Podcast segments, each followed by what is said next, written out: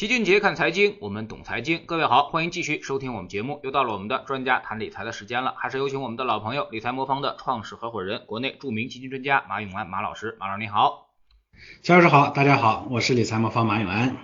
嗯，这周呢发生了一个大事啊，那么就是这个存款利率，也就是说这个大额存单的这个利率形成机制啊。原来呢是这个基准利率加上这个浮点的方式啊，那么现在呢变成了这个基准利率加上这么一个基点啊，那么加点的这么一个方式。也就是说呢，呃，最后调整完之后呢，就是一年期啊，那么变成了加息啊，那么呃一年期是不变，一年期以下变成了加息，一年期以上呢，像三年期啊或者五年期这种都变成了一个利率的一个下调，而且下调幅度还不小啊，有的时候这个。银行给出的这个利率方式啊，下调了六十个基点左右啊。那么马老师怎么看这次的利率的形成机制的这么一个变化啊？那么是不是能够理解为市场一致反映的说这个是降息了？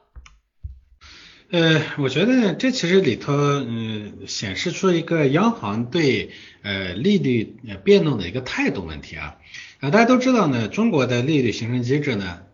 以前呢是纯粹央行来定。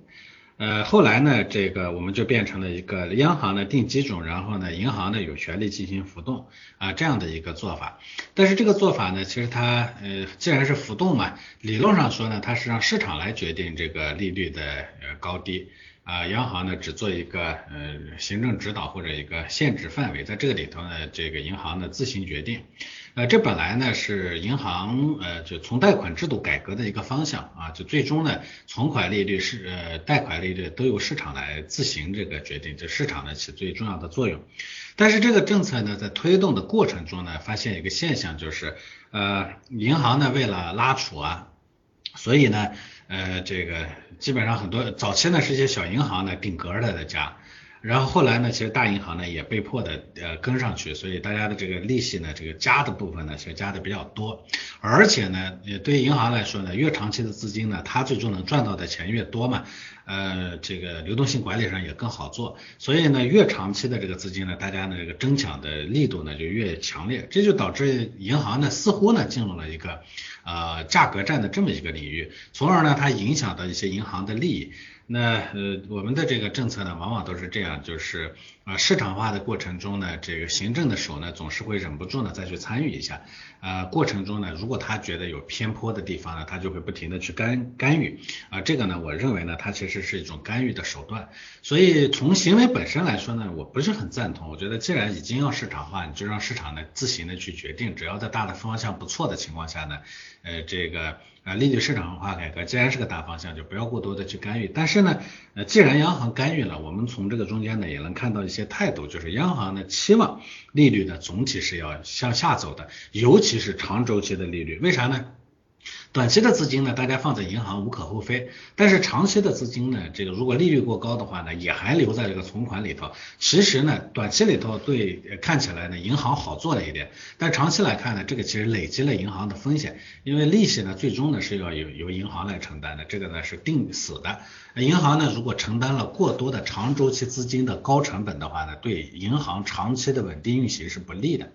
呃，所以呃，这是这是这是这个央行的这一次的这个行政指导的一个方面的态度。第二呢，其实本质上也是央行或者我们的金融监管当局呢，不希望长周期资金呢更多的再放在银行里头，希望呢它往这个其他的领域里头去进行分流的这么一个态度的表现。所以我觉得这里头其实嗯，当然这个总体上呢，它反映的是长周期的这个利率下行的态度，无论是行政力量、行政意志，还是我们的这个。呃，市场环境最终呢，我们长周期的这个利率也好，其他的利率也好，总体上可能都会长周期的往下下滑，这个是个必然的趋势。这点上呢，其实在国外呢也是这样的。呃，大家都知道。二战以后呢，美国呢这个经济呢四十年高速发展，到八十年代的时候呢，它的这个增速呢也进入了这个放缓的时代啊。同时呢，那个时候呢推动经济改革的一个方式呢，就是啊启动市场化改革，大家都知道的这个里根新政是吧？其本质上它就是更多的让这个市场呢来参与资源的分配，让市场呢来决定各种要素的价格。呃，所以从那个时候呢，基本上美国的利率呢就开始了持续的下滑，中间虽然偶有波浪，但总体上的这个下滑趋势呢是很明显的。八二年的时候呢，美国的联邦基准利率呢还是百分之十一点五，其实跟我们前些年一样，我们的实际的利率呢也是两位数，但是到零二年的时候已经降到了百分之二，中间呢其实呃十一点几降到了百分之四，又升到百分之六，又从百分之六的一直向降降下去，降到了百分之二。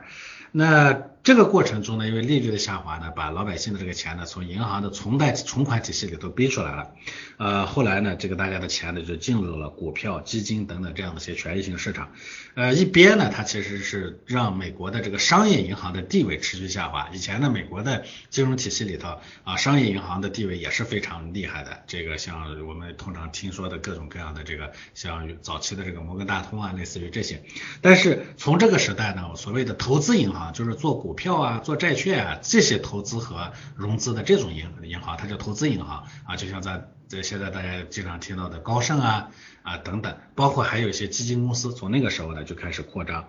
呃呃，而且呢从那个时候呢美股呢也就开始走牛，八二年呢这个美股就开始走牛了，五年时间呢涨了两呃百分之两百。呃，公募基金的规模呢，从八二年的三千亿呢，增长到零二年的六点四万亿啊，这成为这个居民家庭中仅次于房产的第二大资产，所以我觉得这是一个大趋势。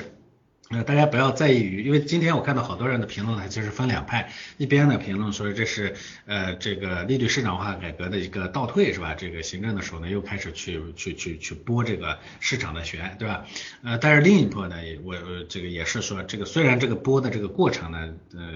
这个跟当初的这个纯粹由市场决定的这个方向不符，但是这里头呢确实深刻的体现出这种行政意志了。我觉得从我们个人的角度来说呢，我们不要逆着潮流而动，当然也不要逆着这个。行政意志而动，我们还是要顺应这样一个趋势。我看很多人呢，还在试图在这个利率大下滑的这个趋势中呢，试不停的试图去在这里头的抠一些边角料啊，不停的试图再把钱呢转回到这个银行的存款里头去，想各种办法啊，哪怕一一点滴的一厘一毫的也要去争争这个，这个呢其实就是逆潮流而动，我觉得这才是根本性的问题。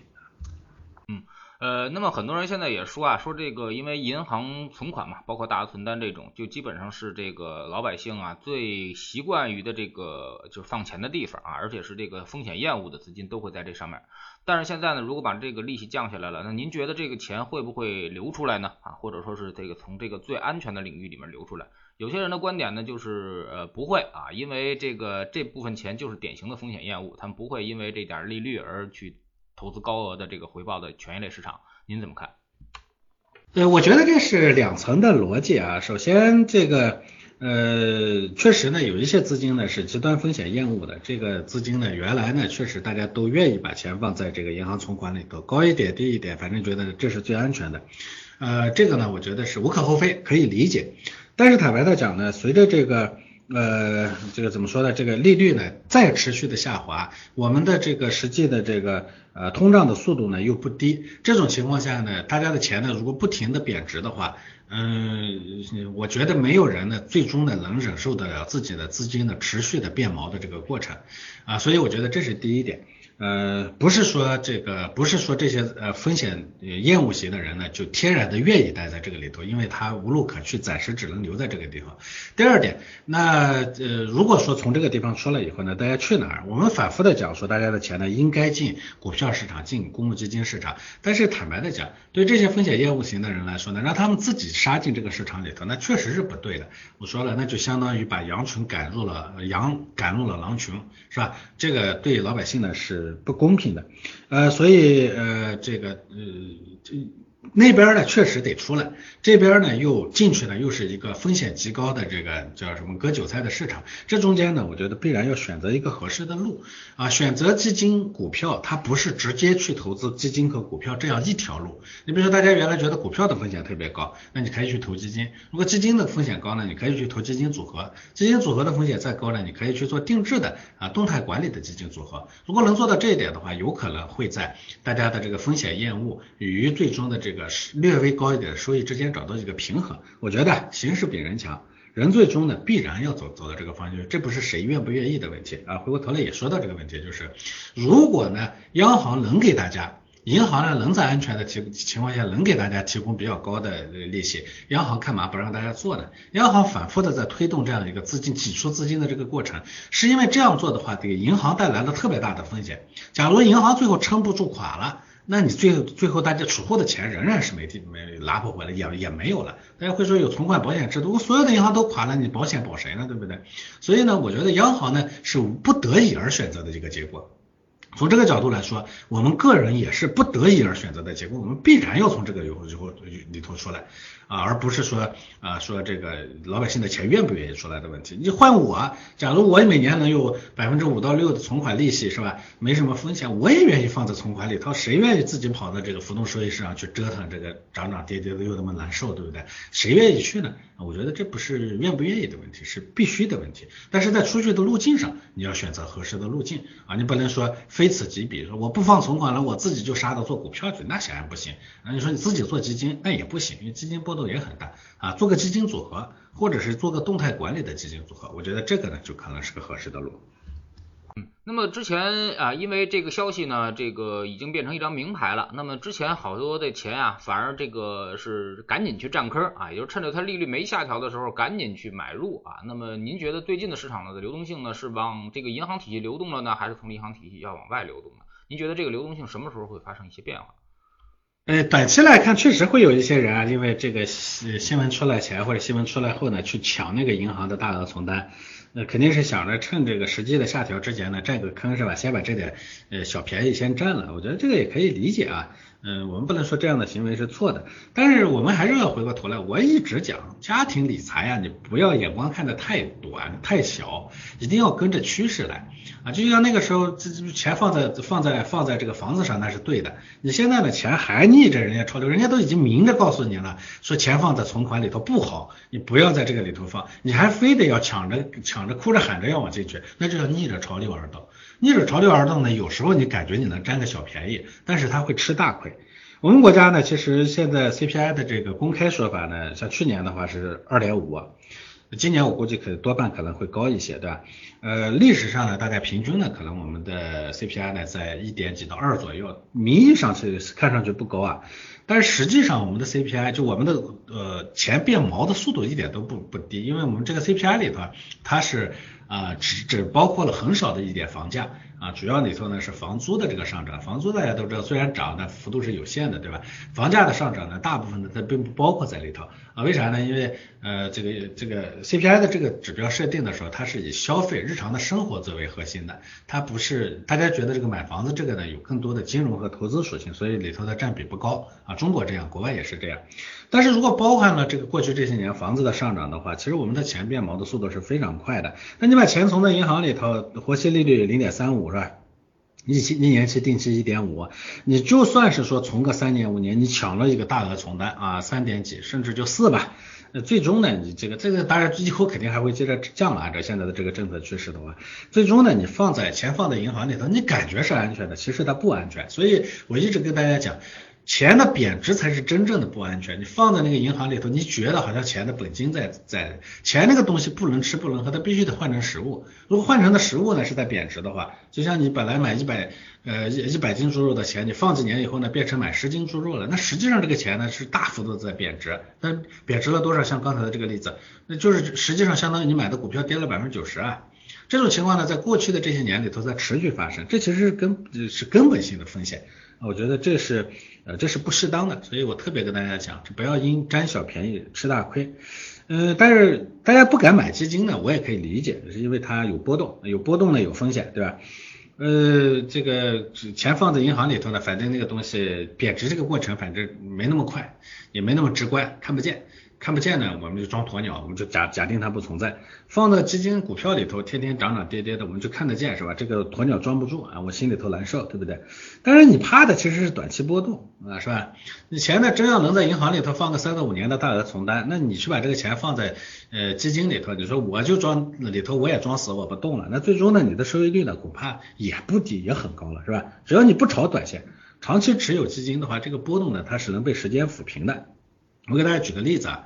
呃，美国呢有个很牛的公司啊，这叫网飞啊，就是做各种那个流媒体，做各种电影的，现在都开始自己拍电影了，拍了很多很有名的电影是吧？这个公司呢刚启动的时候啊，那早期就一一年七月份到一二年九月份，当时这种新的东西嘛，这个没有那么明显是吧？大概一年多的时间呢，跌了百分之八十二，呃，基本上没什么人能拿得住。但是当时呢，著名的投资大师就是巴菲特的老朋友芒格，嗯，他呢就拿住了。结果呢，二零一三年到现在，网飞呢涨了四十倍。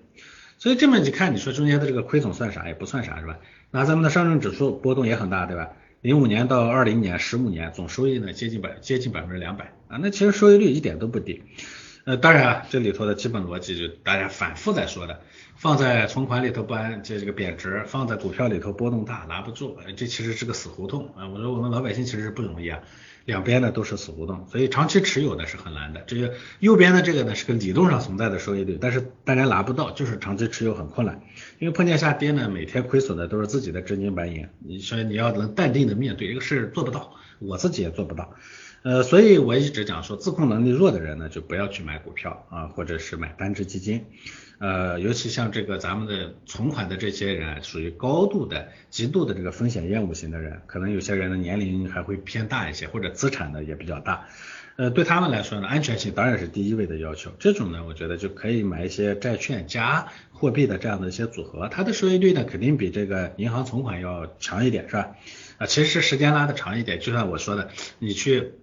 存个大额存单，存个三到五年的话，在这样一个长的时间维度上，最终你看看收益率肯定还比你的高啊，是吧？比你放存款肯定高啊，比一般的投资也会高一些啊。这种组合呢，我觉得像我们理财魔方的各种呃各种组合，我觉得这就是可以是呃说的，就是刚才说了，时间呢可以抚平波动，呃，像我们这种通过基金组合来进行资产配置的方式，它也能抚平波动。啊，本身它就会把呢，像网飞啊这种百分之八十二的亏损这种情况，不根本就不可能发生。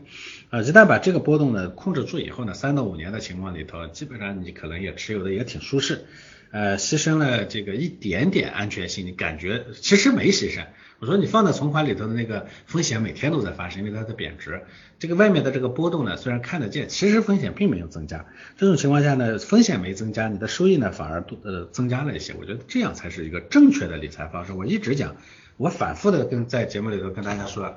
理财也好，投资也好，一定得顺潮流而动，一定不要逆潮流而动。啊，逆潮流而动的所有的行为，最终结果都不太好。就像那个时候做 P to P，我一直讲，我说 P to P 这个东西是个违反金融常识的东西，不可能有这个无风险高收益率。啊，那么这做这种东西呢，又叠加着我们本来就会面临着这个收，就这个利息的持续下滑的这样的一个环境，在这种情况下呢，你还非着哭着喊着要去投一个无风险，所谓无风险高固收的这样一个产品，那你不就是逆潮流而动吗？所以这种东西呢，最后全军覆灭，它是有它的逻辑的。我现在跟大家讲说，钱不要放在存款里头，它也有它的逻辑。啊，这个逻辑你可能不爱听，你可能不理解，但是趋势就是趋势，它不会因人而改变。你不跟着趋势，最终趋势一定会把你。这这个大浪拍淘沙，最后把你当沙子淘了，这个肯定会发生的啊。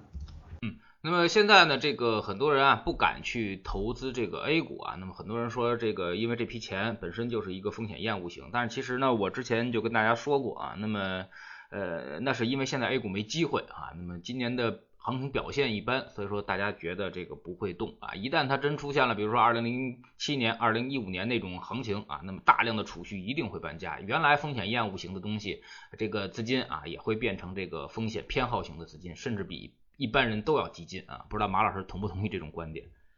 哎，这其实是很多人呢经常会犯的一个错。齐老师描述的这种现象呢是普遍存在的。我们的储蓄大搬家呢，往往都在股市的一轮牛市走到百分之八十的时候，这储蓄大搬家才会发生。历史上都是这样的。嗯，很多人呢，其实在这个过程中呢，吃的亏也在这儿。我前面说了，我们总是好像被堵在风箱里头的老鼠，是吧？两边受气，对吧？那边呢不不停的贬值，现在呢央行人家还在不停的往下打这个利率。搞得我们呢就放在那边呢没地儿可去，说我就想躺平我都躺不下，没了。但是另一边呢这边呢，我每次我觉得好像有机会，周围邻居什么都说的时候，我冲进去了，每次都被打脸，打几次呢，那人总归长见识的，所以这是根本性的一个问题。所以呃 A 股呢它就这样一个特点，其实不光 A 股，所有的股票上都这样一个特点。那所有人都谈论的时候，它一定不是好时候，这是毫无疑问的。啊，所以我们讲说有两种方式，一种呢就是当所有人不谈的时候你进去啊，这个当然对大部分人来说有点难度。所有人不谈的时候大家都恐惧的时候，是吧？就像今年前半年，大家都觉得哎呀，你们这个机会不好啊，没什么机会。说实话啊，机会不机会，你做单股票呢，它肯定是有有有涨有跌的时候。你要把资产呢配平了以后呢，今年机会不错。我看了一下我的呃我的基金组合啊，我自己的基金组合。呃，就我我因为我也是我们理财魔方的客户啊，呃，我的智能组合呢，大概是风险等级七。我看一下我今年的收益率啊，我呢从呃从年初到现在呢，大概收益率呢是百分之五，呃呃近六个月的收益率大概是百分之三点四啊。这个呢是经历了这个今年的这个波起起伏波动以后，我的最大回撤呢大概是百分之六，百分之六点几。也就这个中间呢，我承受过百分之六点几的波动，但是年初到现在，虽然整个市场不大好，但我也有百分之呃。哦，近六个月，呃，近六个月我的收益率也是百分之五点一一，啊，就我也我也将近五点百分之五以上的这个收益率了，这也就半年的时间，所以，呃，机会呢，它不是说，呃，你你你单一的去做 A 股，今年当然没有机会，但是你把资产呢分散在各个市场上，比如说股票、债券、美股、港股、黄金等等这些资产上以后呢，它其实大部分时候都有机会的。那，呃，过去一年呢，我的收益率呢大概是百分之十左右。啊，过去三个月涨得很好，我的收益率都百分之七点三了。就是今年年初开始的那一段下跌了以后呢，稍微跌了一点一点，然后呢，最近的三个月呢涨了七点三，六个月呢涨了百分之五点几，也就是这个前半年呢跌了百分之二点几，而且前面三个月跌了百分之二点几。所以多资产配置呢，它是能防止这个单市场里头不太好的时候的这个这个收益率不佳的问题的。呃，齐老师前面问的这个问题啊，我觉得这是一种普遍的心理现象，我们也不能苛责说让大家呢这个搬家总是。要挑在那个市场低迷的时候，因为那个时候大家情绪都不太好，都不敢进。你非得让我这个风险厌恶型的人进，那就要求太高了。巴菲特也不能做到这一点，是吧？所以我觉得大家要放弃啊，这个就是别人都在搬家的时候都搬家的这个思路，这个不行。啊，但是呢，你让你这个在大家都不搬家的时候再去搬家，这样你也做不到。那么合理的方式呢，就是我一直讲的，哎，做上做好这个组合，因为组合的特点就是有涨的有跌的，它总有涨的。最后呢，自己这个平衡下来以后呢，它的收益率啊其实总体上是不错。我刚才说的这个呢，可能风险会高一些。像我的智能组合，因为呃最大回撤大概像我是风险等级七，最大回撤呢大概是百分之八点几，历史上啊啊有些人可能承担不住。那我同样有我的稳健组合，像我的。稳健组合呢，大概因为它主要投的是债券和少量的这个股票啊，过去一个月的收益呢是百分之零点二二，过去近三个月的收益率呢是百分之一点三二啊，过去六个月的收益率是百分之二点三，过去一年的收益呢大概是总体上大概是我看一下啊，过去一年的收益呢大概是百分之四左右。哎，这个呢，它就比我们钱放在银行里的存款里头呢，肯定要收益率高。这过去呃这个三呃呃呃百分之四的这个收益率呢，它还是经历了这个前半年的这个下滑的。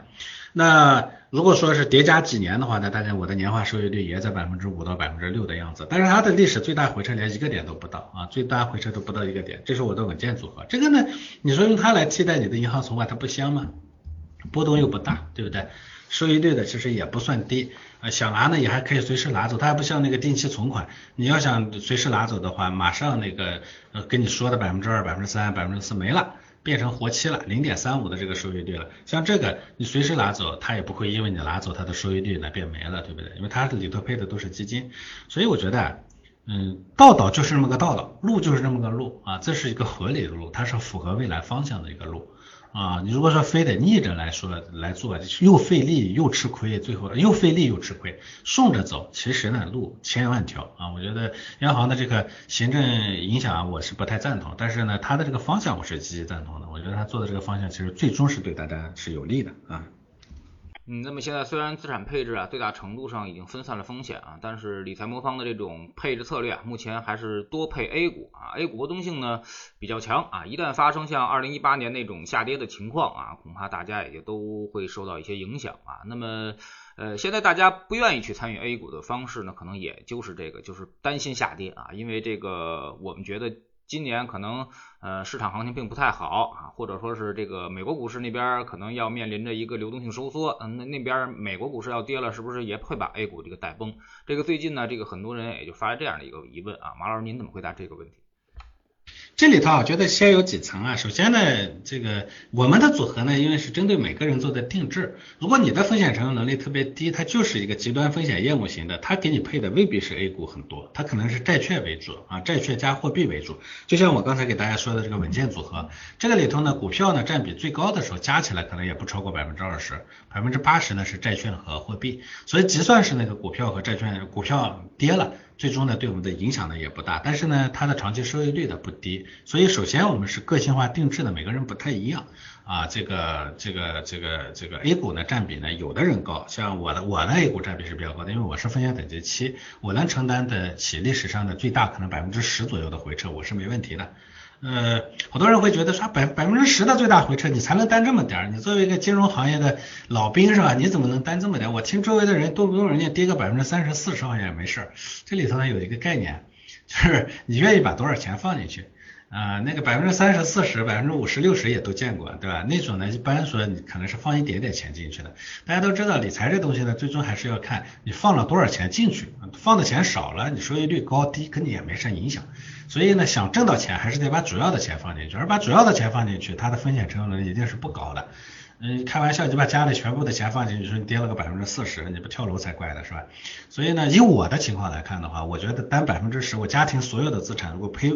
最极端情况下亏百分之十，我是能接受的，这就是我的风险承受能力，其实它不低了。很多人连这个风险承受能力都都没有，你自己想，你把家里百分之七十的钱放在一个投资上，这个投资呢跌几个点你可能会忍得住，那这时候你可能就会有真实的感受了，跌三到四个点你可能该跳脚了。所以，嗯，这个，呃，我这是首先是一个逻辑，就我们是定制的啊，这个风险，呃，这里头呢，A 股的比例高低不确定。第二呢，即算是 A 股比例高的，我们的配置模型呢，因为它天然的已经考虑到最极端的情况了啊。我们经过了一零，呃呃，这个这个一八年，我们也经我们的模型呢也回测过了零八年甚至更早的情况，我们历史上最坏的情况都已经考虑到了。即算是这种最坏的情况来，我们的这个组合呢，它也不会啊，不会跌破我们给你做的那个。就比如说你说我就单能单三个点，那你的组合里头可能股票的比例只有百分之二十、百分之三十。其他的都是呃货货币和债券，那么它同样能保证你不会跌破二两到三个点。那么有的呢，这个有可能说我能承担得了十个点，那有可能你的股票的占比就到百分之六十七十了啊。同样的最极端的情况下，它也不会击破你的这个心理底线，说哎我最多就是能亏这么多。当然了，咱们说这个理财这东西呢，我不是来亏的，对不对？跌这个，因为我们先确保的是说这个，嗯，我们的这种组合里头，因为配置的都是优质的基金，都是优质的资产，它跌下去最终一定能回来，这是关键。我们管这个叫回正概率啊，回正概率里头呢，它就有一个基本的逻辑，越快越好啊。像我们的这个组合呢，大概正常情况下呢，这个呃半年左右，就就算是赔了，赔的最惨的时候，半年左右能回来的概率呢，就这个亏损呢能回来的概率大概已经超过百分之九十了。就百分之九十的情况下，就算是你亏了，百半年以内也回来了。然后呢，这个百分一年左右呢，大概就百分之九十八左右，那基本上大部分时候都回来了。然后只要回来了，你最后的收益呢，其实你还是能拿得到的，对吧？所以这个我觉得是呃两个逻辑吧。嗯，第一呢，不是每个人的比例都那么高。第二呢，我们都经过最极端的情况的这个呃考考虑了啊，所以最最坏的情况下，我们也不会不会差到哪里去啊。另外呢，还有一个呢，就因为我们这种控底线的这种设计呢，所以就算是跌下去了，它回来的速度也会很快啊。这样你最终呢就会。比较稳定，因为我们这种做法，其实我们的客户，我们有很多客户是风险承受能力很低的，我们也有大量从这个银行存款里头转过来的客户，但是其最坏的情况下，我们因为很稳定嘛，所以我们的客户流失率也很低。像去年的疫情后的这个二月三号就开盘的第一天，那天因为市场跌了接近百分之八，呃，做股票和做债券的人那天肯定是啊，做股票和做基金的人，做单一基金的人那天肯定生不如死，一天跌百分之八，对吧？呃，所以很多人呢，其实跟世界末日一样，赎回跑路。我就知道当天有那个银行渠道买基金的人，当天的赎回额呢超过了百分之百分之八，啊，这个是单日赎回啊这是非常大的一个数据。但是我们因为这种配置啊，这种保底线的这种模式，所以我们的客户很安稳。我记得那天我们的赎回率大概只有百分之零点二三。嗯，整个二月份我们的最大回撤呢，当时也只有百分之三点五嘛，所以呢，我们的客户呢就会非常舒适。所以考虑到最极端的情况呢，他就不惧啊任何情况的来临啊。A 股出现下跌没关系啊，前半年是 A 股下跌的很厉害，我们那看净值已经快回到那个，呃，我们的收益率呢其实已经已已已经超过去了，对吧？我们的收益率前半年的收益率呢已经百分之五了。然后呢，那个呃，这个美股跌了没关系啊，我这里头呢除了美股，我还有其他的各种资产。美股跌了，黄金说不定涨了呢，对不对？美股跌了，A 股也也可，A 股呢短期可能会受点影响，长期它有可能会走背离呢，对不对？就算所有的股票跌了，我这里头不还有黄金和债券的嘛？对不对？所以这种情况下呢，我觉得就不不要太不用太担心啊，但是反而因为我这样的这个呃全面综合的这种管理呢，所以他的心态上呢会很稳定，所以我们的客户大量的钱都在里头。你现在前半年赚个百分之五，这么剧烈的市场里头赚个百分之五，而且我主要的钱都在上面，我赚个百分之五，他不他不比放在银行里头好，他不比做任何其他的东西好，对不对啊？所以我觉得这是个正确之道。